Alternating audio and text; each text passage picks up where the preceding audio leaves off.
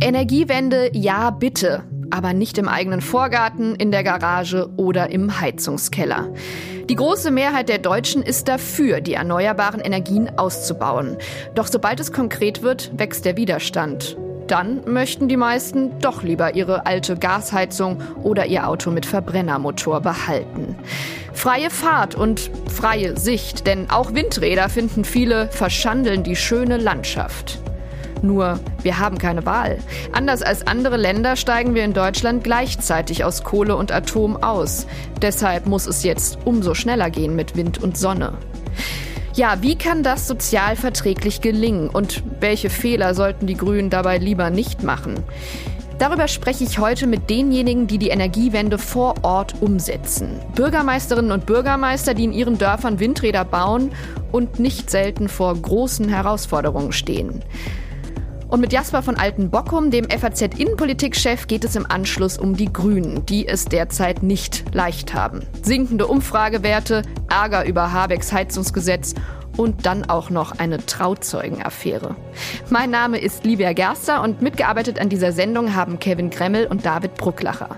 Heute ist Freitag, der 12. Mai. Schön, dass Sie dabei sind. Ich möchte Sie heute erst einmal mitnehmen nach Bayern, in den Landkreis Aschaffenburg, also gar nicht so weit weg von Frankfurt. Dort stehen bisher noch kaum Windräder. Bayern hinkt beim Windkraftausbau ziemlich hinterher. Nur mal zum Vergleich. In Brandenburg wurden in den ersten Monaten dieses Jahres 17 Windräder in Betrieb genommen. In Bayern flächenmäßig mehr als doppelt so groß, gerade mal fünf. Ja, das soll sich jetzt ändern. Wirtschaftsminister Habeck nimmt die Bundesländer in die Pflicht und plötzlich spricht auch Ministerpräsident Markus Söder davon, Bayern könne das führende Bundesland für Windkraft an Land werden. Am Mittwoch haben sich deshalb im fränkischen Haibach 100 Bürgermeisterinnen und Bürgermeister versammelt, um darüber zu diskutieren, wie sich die neuen Ziele umsetzen lassen. Landrat Alexander Legler von der CSU hat die Bürgermeister aus der Region an diesem Tag eingeladen. Vor allem um eines zu erreichen unter dem Stichwort Akzeptanz in der Bürgerschaft. Wie gelingt es uns, die Wertschöpfung vor Ort zu lassen? Wie gelingt es, die Bürgerinnen und Bürger mitzunehmen? Dann wenn ich die Wertschöpfung vor Ort halte, wenn die Menschen merken, ich habe von dem Windrad direkt etwas, das vor meiner Tür steht. Und auch darauf zielte die Veranstaltung heute ab, dass wir deutlich machen, ähm, wie können wir die Akzeptanz, die mehr und mehr feststellbar ist in der Bevölkerung, auch auf Dauer festigen, noch ausbauen oder dort, wo sie noch weniger vorhanden ist, vergrößern. Und die Bürgermeister zeigten sich durchaus offen. Aus meiner Sicht Gemeinde Bessenbach bin ich da offen für das Thema. Man sieht, dass das Ganze sehr facettenreich ist und dass wir da jetzt wirklich mal in die äh, Pötte kommen müssen. Sagt Christoph Ruppert, Bürgermeister der Gemeinde Bessenbach. Und auch Peter Zenglein, Bürgermeister in Johannesberg, ist optimistisch. Naja, wir, wir sind eigentlich in unserer Gemeinde jetzt durch das, dass wir eine Bürgerinitiative haben, gemeinsam grün, positiv eingestimmt und wir als Gemeinde wollen selber einen Energienutzungsplan erstellen, der für unsere Gemeinde gemacht wird.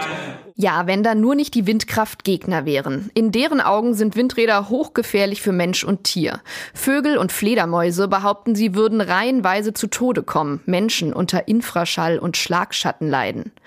Belege für solche Gesundheitsschäden gibt es allerdings nicht. Und was die Vögel angeht, Wissenschaftler, die Rotmilane mit GPS-Sendern ausgestattet haben, kamen zu dem Ergebnis, die meisten Rotmilane sterben, weil sie von anderen Tieren gefressen werden. Dann folgen Schienen- und Straßenverkehr und erst ganz weit hinten kommen die Windräder.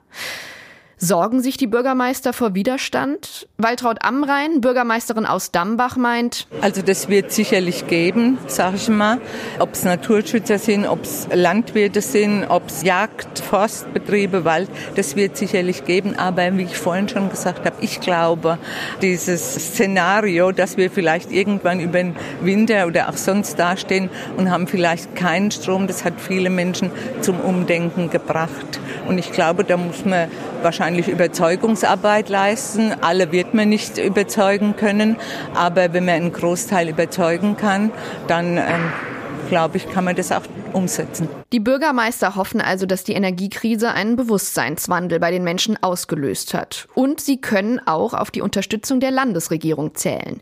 Die hat nämlich aus den vielen Konflikten gelernt und schickt inzwischen sogenannte Windkümmerer in die Dörfer, die dort als neutrale Mittler dafür sorgen sollen, dass erst gar kein Streit entsteht. Johanna Mertan von der Firma IFOC ist die Windkümmerin vor Ort. Und was ihre Arbeit ausmacht, das beschreibt sie so. Also letztendlich liegt die Bedeutung auch schon im Wort. Wir kümmern uns um die Windenergie und nicht nur irgendwie, sondern so, dass möglichst die Kommunen davon profitieren. Das heißt, je nach Status, wo die Kommune gerade steht, sind sie am Anfang oder sind sie mitten im Verfahren, kommen wir da mit rein und schauen, dass wir das Ganze voranbringen. Wir können Wissen vermitteln, wir können Veranstaltungen organisieren. Es hakt oft immer noch mal am Miteinander sprechen. Und so, indem man einfach miteinander spricht, so die Windkümmerin für Unterfranken, gelinge es auch manchmal, den Streit in einem Dorf wieder aufzulösen. Ja, wir hatten heute ein sehr positives Beispiel da, den Bürgermeister Grebner aus Üchtelhausen. Ähm, der ist zu uns gekommen vor zwei Jahren mit einem negativen Bürgerentscheid in der Tasche. Zwei Drittel seiner Bürgerschaft hat gesagt, wir wollen die Windräder nicht. Und nach ein, zwei Jahren haben wir das gemeinsam wiederholt, haben viel mit ihm gearbeitet und haben jetzt genau das Ergebnis umdrehen können. Ja, und genau mit diesem Bürgermeister aus dem fränkischen Üchtelhausen können wir jetzt sprechen und wollen natürlich noch genauer hören, wie er es geschafft hat, sein Dorf doch noch von der Windkraft zu überzeugen. Hallo, Herr Grebner. Grüße Sie, hallo. Ja, Sie wollten in Ihrer Gemeinde ja schon vor einigen Jahren Windräder bauen und sind dann am Widerstand aus dem Dorf gescheitert. Was ist denn damals schiefgegangen? Ja, also zunächst die kurze Korrektur, das war noch nicht ich, das war unter meiner Vorgängerin, ähm, unter ja. der Frau Göpphardt. Ähm, ja, im Prinzip lag es am Ende äh, an der Uneinigkeit der Flächenbesitzer. Also ich glaube, das war mit der größte Grund, der dann dazu geführt hat, dass auch ursprüngliche Sympathisanten der Windkraft sich dann doch auch dagegen entschieden haben. Und was natürlich auch ein Riesenfaktor war, war damals die zeitliche Geschichte. Es galt ja die 10H-Regel, oder die wurde damals sogar äh, eingeführt kürzlich vorher. Und dadurch wurde ja eine Bauleitplanung zur Realisierung von Windkraftanlagen zur Pflicht. Ähm, ja, und im Zuge dieses Verfahrens äh, ist eine Bürgerinitiative entstanden, die dann gezielt Ängste in der Bevölkerung hervorgelockt hat durch die damaligen vermeintlichen Argumente wie Infraschall, Nachtblinken, Schattenwurf, Vogelschlag und so weiter und so fort, die quasi dann ja schier Ängste ausgelöst haben, dass auch ein Großteil der Bevölkerung damals das dann nicht befürworten konnte. Es wurde dann quasi ein mhm. Bürgerentscheid initiiert durch eine Unterschriftenaktion, der dann von der Gemeinde auch durchgeführt werden musste. Und an diesem Bürgerentscheid ist mit einer Zweidrittelmehrheit ja, die, die damalige Bauleitplanung quasi zum Erliegen gekommen. Und das ist ja wirklich, also wir sind ja hier bei Ihnen in Bayern und genau zu dieser Zeit 2017 kam ja auch wirklich dann der, der Windradausbau zum Erliegen aufgrund dieser Regel. Also wirklich ab da wurden kaum noch Windräder gebaut und das soll sich ja jetzt wieder ändern. Ähm, lassen Sie uns noch mal kurz darüber reden, auch über die Mobilisierung gegen die Windkraft. Sie haben schon gesagt, Infraschall, solche Sachen kamen da auf den Plan. Das ist ja eigentlich ziemlicher Quatsch, ne? Dafür gibt es ja eigentlich keinerlei Wissenschaft wissenschaftliche Belege, dass das irgendwie gesundheitsschädlich sei, ne? Genau, genau. Also das kam ja dann später. Das hat ja dann sogar der Herr Altmaier damals zugegeben, ähm, der damalige Kanzleramtsminister, dass da leider ein Rechenfehler vorlag und man sich doch da um einen Faktor, ich meine 10.000 sogar, schier verrechnet hat. Äh, mhm. Und so solche Ergebnisse kamen. Also es kam dann zum Bürgerentscheid, haben Sie schon gesagt. Eine Mehrheit hat also gegen die Windkraftanlagen gestimmt. Unter Ihrer Vorgängerin war das. Und als Sie dann zum Bürgermeister gewählt wurden, haben Sie einfach einen neuen Versuch gewagt. Mhm. Ähm, wollen Sie vielleicht erstmal sagen, wieso wollten Sie sich denn eigentlich auch mit diesem negativen Bürgerentscheid nicht zufrieden geben? Also worin sehen Sie denn eigentlich auch die Chancen von Windkraft für Ihren Ort? Ja, sehr gerne. Also Prinzipiell ist es schon mal meine persönliche Einstellung. Also mit dem Klimawandel so kann es ja nicht weitergehen. Und auch hier leidet unsere Kommune sehr stark. Wir haben also sowohl hochwassergefährdete Gebiete als auch aktuell von Dürre geprägte Gebiete. Und mhm. ich bin da absolut überzeugt, wenn uns die Natur Sonne äh, und Wind zur Verfügung stellt, eigentlich fast unbegrenzt, und ja, wir auch technische Möglichkeiten haben, das zu nutzen, dann sollten wir das auch tun. Und die zweite Geschichte ist natürlich auch der wirtschaftliche Faktor. Also wir sind eine große Flächengemeinde mit den üblichen Problemen, die, glaube ich, viele, viele Kolleginnen und Kollegen haben. Wenig Einwohner mit wenig Nutzern an großen Längen von Kanälen, sage ich mal, und auch von Infrastruktur, die es trotzdem zu erhalten gilt, mit mit riesigen Kostenaufwand. Und wenn es dann natürlich dann noch zusätzlich zu den ganzen ökologischen Gründen noch die Chance gibt, dass man sich vielleicht wirtschaftlich auch weiterentwickeln kann, dann ist es schon äh, ein großes Argument, wo man sagen muss, Mensch, wenn die Bevölkerung wirklich das jetzt auch akzeptiert und da mitgehen kann, dann sollte man es auch wieder in Angriff nehmen und bin damit auch schon im Wahlkampf offen umgegangen, wie ich mhm. ins Rennen gegangen bin. Als Bürgermeister habe ich schon gesagt, also, liebe Bevölkerung, ich bin nicht der, der jetzt einfach wieder die alten Planungen aufnimmt und sagt, so, und jetzt machen wir es wieder neu, weil so ein Bürgerentscheid vielleicht nur ein Jahr bindend ist, sondern im Gegenteil, ich habe gesagt, wir werden es aufrollen, wir werden nochmal informieren und wir werden sicherlich auch nochmal abstimmen. Also mir war von vornherein klar, dass wir wieder einen Bürgerentscheid machen, bevor wir in die konkreten Planungen gehen. Und äh, wenn sich dann alles bewahrheitet und ein Großteil der Bevölkerung mitzieht, dann gehen wir die Geschichte neu an. Ja, und wie haben Sie es denn dann geschafft, die Meinung wirklich zu drehen? Ja, das war dann nicht mein alleiniger Verdienst. Im November meines ersten Amtsjahres kam der Aufruf der bayerischen Staatsregierung der sogenannten Windkümmerer. Durch diese Unterstützung und durch die Beratung und auch durch die Moderation und, und auch durch die Gestaltung. Man wird ja wirklich, wie gestaltet man einen Flyer? Was für Informationen müssen wann an die Öffentlichkeit? Äh, wie gestaltet man einen Abend, einen Informationsabend, dass man eben nicht alleine in der Turnhalle steht und von äh, 150 Windkraftgegnern quasi totgeredet wird, sondern wie, mhm. welche Moderationsmethoden gibt's, wie kann man das erreichen, dass an so einem Abend auch wirklich fachliche Argumente sauber dargestellt werden können und auch gegenübergestellt werden können, mit sicherlich auch der ein oder anderen berechtigten Bedenken. Die sind mhm. ja nicht außen vor. Ja, und, mhm. und so kommen sie dann zum Ziel. Ja, also das heißt, da einfach die Windkümmerer als eine Art neutrale Instanz konnten dann das besser moderieren praktisch, weil sie keine Interessen selbst hatten. Und ich darf es vorwegnehmen, also der zweite Bürgerentscheid vor einem Jahr, der ging dann wirklich positiv aus. Also nachdem erst ja vor sechs Jahren oder sieben Jahren zwei Drittel dagegen gestimmt haben, haben jetzt zwei Drittel dafür gestimmt. Was waren denn die Punkte, die jetzt die Bürger dann überzeugt haben? Jawohl.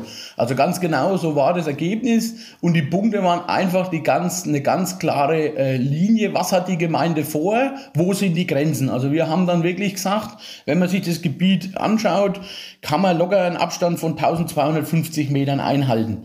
Aktuell, wenn ein Vorranggebiet herrscht, könnte man schlimmstenfalls bis auf 800 Meter an der Ortschaft ran mit so einem Windrad. Also dann haben wir schon mal mit, mit größerem Abstand da mehr, mehr, ja, Sicherheit ist das falsche, falsche Wort, aber auf jeden Fall für deutlich mehr Verständnis gezeigt. Ja. Ähm, also einen großen Abstand, den größtmöglichen Abstand gewählt, dann auch eine Mindestanzahl an Anlagen festgelegt. Wir haben also gesagt, wir wollen eine verträgliche Lösung, sowohl für Mensch als auch für Natur. Das heißt, wir bauen nicht mehr wie sechs Anlagen, auch wenn vielleicht 15 auf diese gesamte Fläche passen würden. Dann war uns ganz wichtig, wie, wie, wird mit den Einnahmen umgegangen. Wir wollten also ganz klarstellen, dass es nicht einfach ein Projekt gibt, was dann irgendwie von irgendjemandem betrieben wird und die Gemeinde kriegt halt eine kleine Entschädigung dafür, sondern wir haben gesagt, nein, es soll eine örtliche Gesellschaft gebildet werden mit einem Projektierer. Und dann war noch ein ganz wesentliches Kriterium, wie geht man mit allen Eignern in diesen Flächen um, in diesen sogenannten Vorrang- und Vorbehaltsgebieten. Weil das Schlimme ist ja immer das, der eine Landwirt hat es am Ende auf seinem Acker stehen und der nebendran kriegt vielleicht noch ein bisschen was, weil er in dem, in dem Bauschatten steht von der Anlage oder weil vielleicht ein Stück Kabel über seinen Grund und Boden geht oder so. Aber sonst gehen die ja alle leer aus. Und das führt sehr schnell zu Neid und, und auch sehr schnell zu Unverständnis untereinander.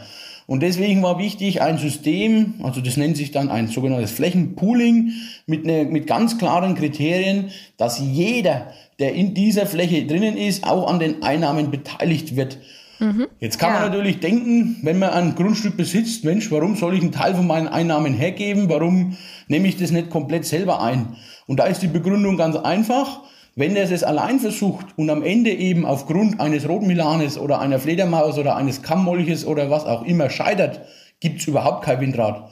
Wenn aber alle beteiligt sind und das Windrad 100 Meter weiter links, rechts rauf runterrutschen kann, ohne dass gleich jemand beleidigt ist, sage ich jetzt mal in Anführungszeichen, dann ist die Wahrscheinlichkeit viel größer, dass am Ende auf dieser Fläche auch die geplanten Anlagen realisiert werden und dass jeder dann auch was bekommt. Und was ist denn jetzt aus den ehemaligen oder vielleicht ja auch immer noch Windradgegnern geworden, die also damals wirklich mobilisiert haben mit Flyern und so weiter? Konnten die sich jetzt inzwischen anfreunden mit dem Projekt? An, anfreunden, glaube ich, wäre übertrieben. Es ist aktuell, ähm, ohne es jetzt beschreien zu wollen, sehr ruhig geworden. Also äh, man merkt, es ist sehr viel Zuspruch und dadurch, dass der Bürgerentscheid auch so eindeutig war, ähm, ja, ist man doch da jetzt sehr vorsichtig geworden in der Hinsicht ähm, und nicht mehr ganz so offensiv und auch nicht mehr ganz so laut.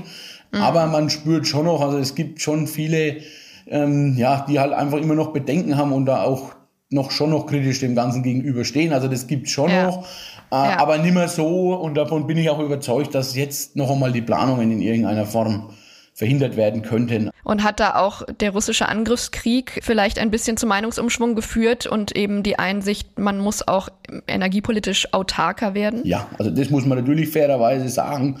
Das kam sicherlich auch in unserem Fall mit dazu dass ja, dass da gemerkt wurde, wie schnell man äh, hohe Preise für Energie zahlen muss oder gar Energieknappheit droht, wenn man das nicht hinbekommt und immer nur von außen äh, abhängig ist. Und wann werden sich denn jetzt bei Ihnen die ersten Windräder drehen? Ja, also ich hoffe auf die sogenannte EU-Notfallverordnung, die aktuell äh, beschleunigtes Genehmigungsverfahren in Aussicht stellt, weil eben der, der Energiegewinnung aktuell sehr hohe Priorität eingeräumt wird. Das würde uns in diesem ganzen Genehmigungsverfahren doch auch noch mal einiges an Zeit ersparen. Und dann bin ich der guten Hoffnung, oder so ist auch mein Zeitplan, dass wir in zwei Jahren hier Windräder stehen haben. Und wenn es dann soweit ist, was wollen Sie mit den Einnahmen aus der Windkraft machen? Gibt es da schon dringendste Projekte, die Sie vorhaben? Absolut. Ich habe es ja vorhin schon mal ein bisschen angedeutet, wie, wie, wie knapp die Kassen bei uns aussehen. Ähm, und also alles, was hier an Einnahmen generiert wird, fließt natürlich umgehend in die Infrastruktur für die, für die örtliche Bevölkerung. Also wir haben Defizit am, am, am Kindergartenausbau, wir haben Defizit am, am, am Breitbandausbau, wobei das jetzt nicht unsere vorrangige Aufgabe ist. Aber wir haben löchrige Straßen, Spielplätze sind teilweise etwas verwahrlost und so weiter und so fort. Also. Das sind, das sind Punkte, da müssen wir vorangehen und vor allem an so einer Gemeinde werden ja auch immer viel freiwillige Aufgaben gestellt und auch hier sind wir noch nicht sehr weit, was die Geschichten Dorferneuerungen betrifft.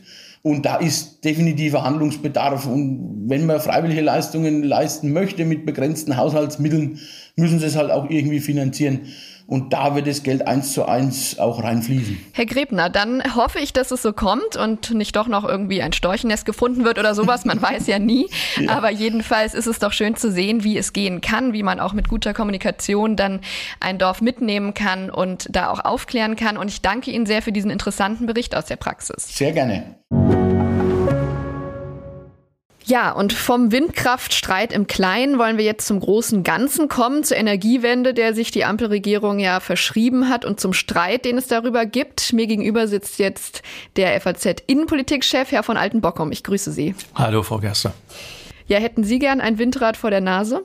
Ich habe sogar eins hinter der oh. Nase, sogar drei, äh, die hinter unserem Haus stehen, Gott sei Dank in gebührendem Abstand. Und ich erinnere mich aber, dass da heftige Auseinandersetzungen äh, drüber geführt wurden. Und ich muss sagen, jetzt regt sich eigentlich keiner mehr drüber auf. Mhm. Ja, genau. Also da gab es ein bisschen Bewegung und ähm, äh, trotzdem Widerstand gibt's immer noch. Und damit sind wir eigentlich mitten im Thema.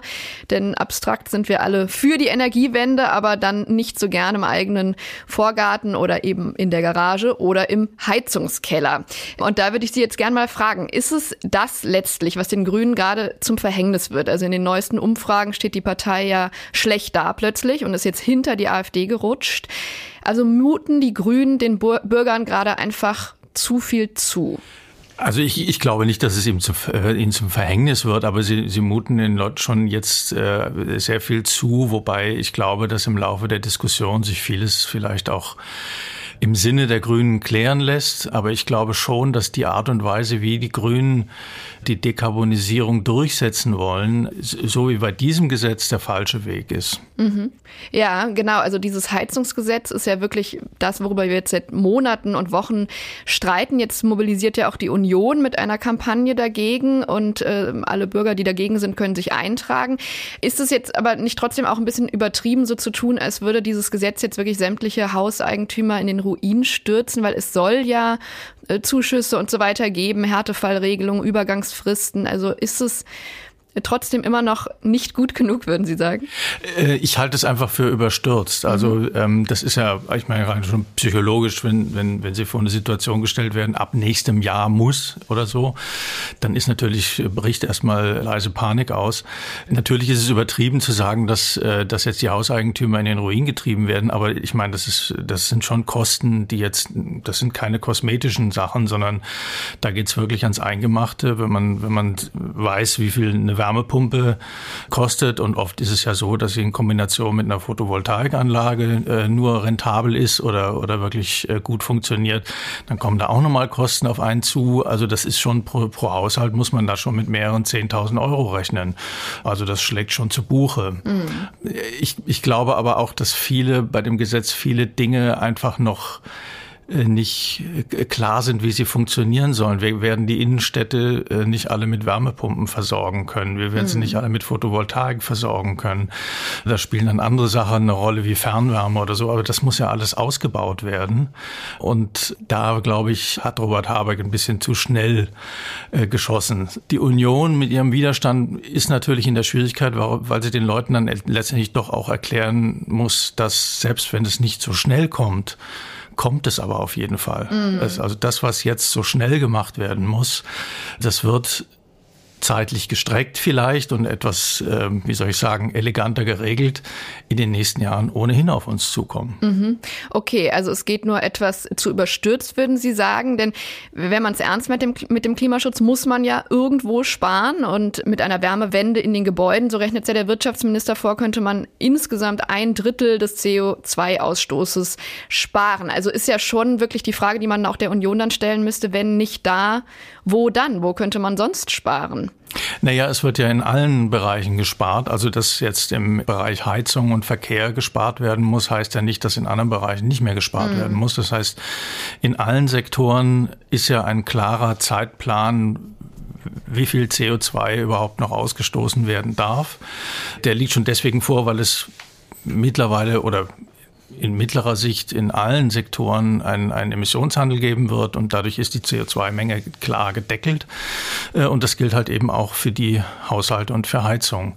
Das heißt, ähm, diese Menge, die Habeck anführt, die gibt es jetzt mit oder ohne Gesetz, muss die eingespart werden. Und ich glaube, das ist die große Auseinandersetzung auch in der Bundesregierung, mit welchen Mitteln man das erreichen will. Die mhm. Grünen liegen eher auf der Seite, dass man das vorschreiben soll, was zu tun ist. Äh, die FDP steht da auf der anderen Seite und sagt, wir haben einen Zertifikatehandel ähm, und der führt dazu, dass im Ergebnis, dass das Ergebnis dasselbe ist, mhm. aber jeder mehr Zeit hat und selber bestimmen kann, wann er was machen möchte. Mhm. Ja, ja, klar, da kommt natürlich wieder die Angst vor der Verbotspartei auch durch. Was man ja manchmal vergisst, es ist gerade mal ein halbes Jahr her, dass wir wirklich Angst hatten, ob wir durch den Winter kommen und äh, uns Putin das Gas abstellt. Dass dann keiner frieren musste im Winter, ist ja durchaus auch Minister Habeck zu verdanken, der sich um Alternativen gekümmert hat. Und die Umfragen im letzten Jahr haben ja auch gezeigt, dass die Leute das den Grünen hoch angerechnet haben. Ne? Also dass die eben wirklich lauter Dinge getan haben, die eigentlich gegen ihre Überzeugungen gehen. Atomkraft noch etwas länger, Kohlekraft wieder ans Netz, LNG-Terminals gebaut. Jetzt machen sie das, wofür sie eigentlich gewählt wurden und werden abgestraft. Ist das nicht auch irgendwie ungerecht? Also Sie müssen jetzt sehr viel Kritik aushalten. Ich glaube, abgestraft wird man sehen, ob das am Ende dann tatsächlich so, so bleibt. Aber in der Tat, klar, ich meine, in der, in der Krisensituation haben Sie, das ging auch etwas holprig letztes Jahr. Also es war jetzt nicht so glatt, wie, wie es jetzt mhm. dargestellt wird. Aber die Grünen setzen sich da natürlich auch selber unter Druck und sie stehen ja auch unter Druck, äh, dass sie, dass sie das durchsetzen, was sie immer angekündigt haben. Und ich glaube, die, von ihrer Philosophie her tun sich die Grünen damit schwer, dass nicht sie es sein könnten, die den Leuten vorschreiben, was es, was sie zu machen haben, sondern die Leute das selber bestimmen. Und ich mhm. glaube, da ist halt einfach das, das Vertrauen der Grünen in die Bürger kann man ja in gewisser Weise verstehen, ja, äh, nicht sehr groß. Und ich glaube, ich meine, das, das Positive an dem Gesetz, würde ich sagen, ist, wir stehen in gewisser Weise auf dem 10-Meter-Brett und müssen springen. Ja, irgendwann muss mal was passieren. Mhm. Und die Grünen stoßen uns jetzt in gewisser Weise von diesem 10-Meter-Brett und äh, wir merken, oh Gott, jetzt geht's los. Ich glaube, das ist der positive Effekt, dass jedem jetzt klar ist, dass sie sich damit beschäftigen müssen. Dass das jetzt den, den Grünen so, so, so angerechnet wird, ist einfach, ich glaube, da sind sie Opfer ihrer selbst, weil, mhm. sie, weil sie sind Opfer dieser Philosophie, die Leute vor eine Situation stellen, wo sie sich gezwungen fühlen, irgendwas zu tun und mhm. nicht das Gefühl haben, ich tue das jetzt aus freien Stücken. Ja. Und das ist, glaube ich, äh, das Problem der Grünen. Ja, so eine gewisse Ungeduld, die man dann da immer spürt. Ne? Ähm, und jetzt hat ja Habeck auch noch eine Trauzeugenaffäre am Bein. Also vielleicht müssen wir es noch mal ganz kurz erklären, weil man ja bei diesen vielfältigen Verstrickungen leicht durcheinander kommt. Äh, Patrick Reichen ist also der wichtigste Mann im Ministerium von Habeck, ähm, von der Bildzeitung ja liebevoll Mr. Wärmepumpe genannt. Also der derjenige, der die Energiewende umsetzen soll. Und der hat sich eben einen groben Fehler geleistet, als er seinen Trauzeugen zum Chef der deutschen Energieagentur machen wollte, hat den Fehler auch eingeräumt, wie auch Habeck also eingestanden, dass er sich natürlich hätte für befangen erklären müssen, wenn sich da ein enger Freund bei ihm bewirbt. Aber die Diskussion reißt nicht ab. Und jetzt in dieser Woche wurden Habeck und Greichen ja auch im Bundestag ähm, befragt. Das haben sie natürlich auch verfolgt. Was kam denn da noch zutage? Hat sie das nochmal Ihnen ein anderes Bild des Ganzen vermitteln können? Also es, es kam da jetzt nicht allzu viel mehr raus, als was wir schon wissen. Ich glaube, die Schwierigkeit für, für Robert Habeck ist jetzt noch, dass das äh, Ganze ein Disziplinarverfahren nach sich ziehen könnte. Da, glaube ich, beugen sich jetzt gerade Juristen drüber, ob das in dem Fall ähm, nötig ist oder geboten ist. Ich glaube aber, er kriegt diese Sache nicht los, weil es irgendwie ein ja auch ein Zeichen ist für eine Verflechtung, die die Grünen früher bei anderen kritisiert haben. Im einen Fall zu Recht, im anderen vielleicht nicht so, aber zumindest mal war das, war das der Anspruch der Grünen, dass sie so etwas halt nicht machen wollten. Mhm. Denn es gibt ja auch Verflechtungen zwischen Umweltinstituten und dem Wirtschaftsministerium, mhm. äh, personell, aber gut, ja, von den Aufträgen her ist das halt nun mal so. Aber ich glaube, das, das ist das eigentliche Problem von, von Robert Habeck, dass er jetzt in der Rolle desjenigen ist, der es so zu machen scheint wie viele andere, die die Grünen früher heftig kritisiert haben. Mhm. Ähm, und das liegt daran auch, dass mittlerweile natürlich, äh, Stichwort Mr. Wärmepumpe, nicht nur die, die Klimapolitik der Grünen, ähm, äh, sondern überhaupt die erneuerbaren Energien für einen Wirtschaftssektor äh, stehen und natürlich genauso Lobby sind wie andere Lobbys auch. Ja, und deswegen müssen sie sich denselben Maßstäben auch stellen. Stichwort äh, Mr. Wärmepumpe. Das Interessante an der Sache ist natürlich, dass das just jetzt mhm. rauskommt. Ja, just zum Zeitpunkt, wo auch dieses Gesetz äh, bekannt geworden ist. Ich glaube da nicht an Zufälle. Ich glaube schon, dass das damit zu tun hat. Aber das ändert natürlich nichts an der, an der äh, Substanz dieser, dieser Sache. Denn bekannt waren diese Flechtung, Verflechtungen eigentlich schon vorher. Das waren ja keine Geheimnisse. Die, ja. Bis auf diese eine Sache mit dem Trauzeugen, das, äh, das, das hat das fast natürlich zum Überlaufen gebracht. Genau, also diese anderen Verflechtungen, die Sie meinen, die bekannt waren, das haben wir jetzt noch nicht gesagt, bezieht sich ja auf die Geschwister von Herrn Greichen, die wiederum in diesen Öko-Instituten genau, arbeiten ja. und dann die äh, Schwester Verena Greichen ist wiederum mit dem, mit dem äh, anderen Staatssekretär, mit Michael Kellner, verheiratet. Also da haben wir sozusagen zwei Staatssekretäre, die verschwägert sind. Ähm, und äh, da sagen die Grünen jetzt ihrer Verteidigung, das haben sie offen gehalten und äh, auch dafür gesorgt, dass dann da keine Interessenkonflikte entstehen. Erstens. Und zweitens sagen sie, na ja, wir sind halt die einzigen, die sich schon seit Jahren um das ganze Thema kümmern. Die anderen Parteien haben es versäumt. Kein Wunder. Ähm, da kennen sich halt jetzt alle. Ähm, würden Sie da sagen, das ist ein Punkt, dass man auch gar nicht so viel Auswahl hat dann personell und dass dann normal ist, dass äh, Herr Greichen dann alle fünf Bewerber duzt? Ja, ich glaube, ich glaube schon, natürlich äh, entsteht da ein, ein personelles Geflecht, dem man nicht irgendwie ausweichen kann. Äh, aber trotzdem gibt es natürlich Regeln, die man einhalten kann. Die, die, die gelten für andere ja auch. Also ich meine, das mit den, mit den Instituten, die Sie aufgezählt haben und so, das, äh, da, auch da gibt es ja Regeln, an die man sich halten kann. Und dann spielt es keine Rolle, ob der eine jetzt mit, ob der Bruder nun und ob die Schwester und so weiter.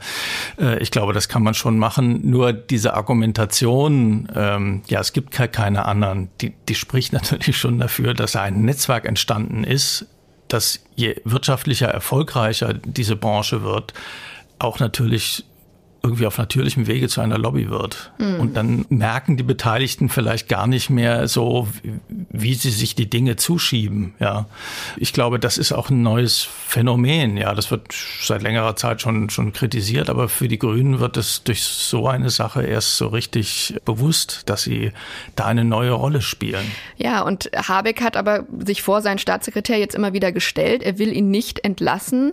Glauben Sie, das wird ihm nachhängen, dass er damit womöglich einen folgenreichen Schwer Fehler macht? Also das weiß man ehrlich gesagt immer hinterher. Ich weiß nicht, wie lange er das durchhalten will. Ich glaube, erstmal hängt vieles davon ab, welche Karriere jetzt dieses Gesetz nimmt. Also es deutet ja vieles hin. Er selber hat das ja auch schon in Frage gestellt und meinte, er sei offen dafür, es zu verschieben oder es nochmal umzuändern. Oder ich, ich, glaube, erstmal geht es aber um eine, eine Verschiebung.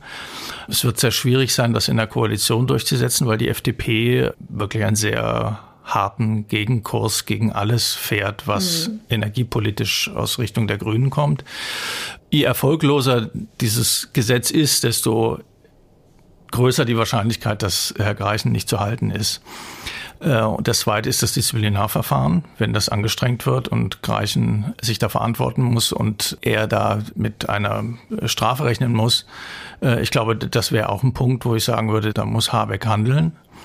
Der entscheidende politische Punkt ist aber immer, je, je näher diese Affäre an ihn selbst herankommt, also mhm. je mehr er selbst im Kreuzfeuer steht, desto eher ist natürlich äh, der Punkt erreicht, wo er sich trennen muss. Ich glaube, zurzeit äh, ist er da einfach loyal zu seinem Freund. Mhm. Ja. Ob das politisch trägt, ich bezweifle das, obwohl es ist ja die Erfahrung sagt ja, es muss erst dann jemand gehen, wenn er von der eigenen Partei äh, Schwierigkeiten bekommt. Und ich glaube nicht, dass die Grünen jetzt sich von Habeck distanzieren würden. Mhm. Das glaube ich jetzt eher nicht, sondern da ist eher Wagenburg angesagt mhm, bei den mhm. Grünen. Und solange das ist, äh, muss Habeck jetzt auch nicht unbedingt an seinem Posten fürchten. Mhm. Okay, also eine Wagenburg-Mentalität jetzt auch bei den Grünen, was Sie immer bei den anderen angeprangert haben. Ähm, Herr von Altenbockum, ich danke Ihnen für das Gespräch. Ja, ich danke Ihnen. Ja, keine leichte Zeit für Wirtschaftsminister Habeck. Aber dass der komplette Umbau unserer Energiewirtschaft leicht würde, das hat wohl auch keiner gedacht. Und es gibt ja auch Zeichen der Entspannung. Der Streit um Windräder, so mein Eindruck aus dem Landkreis Aschaffenburg, scheint sich ein wenig zu beruhigen. Bürgermeister Grebner und das Beispiel von Üchtelhausen zeigen, wie man die Bürger mitnehmen kann und am Ende hoffentlich alle profitieren. Auf die Kommunikation kommt es also an. Eigentlich ja, so dachten wir bisher, eine Stärke von Robert Habeck. Doch beim Heizungsgesetz und auch bei den Fehlern seines Staatssekretärs gibt es noch viele Fragen. Wir sind gespannt, wie er die beantwortet und bleiben natürlich dran für Sie, hier und in der Zeitung.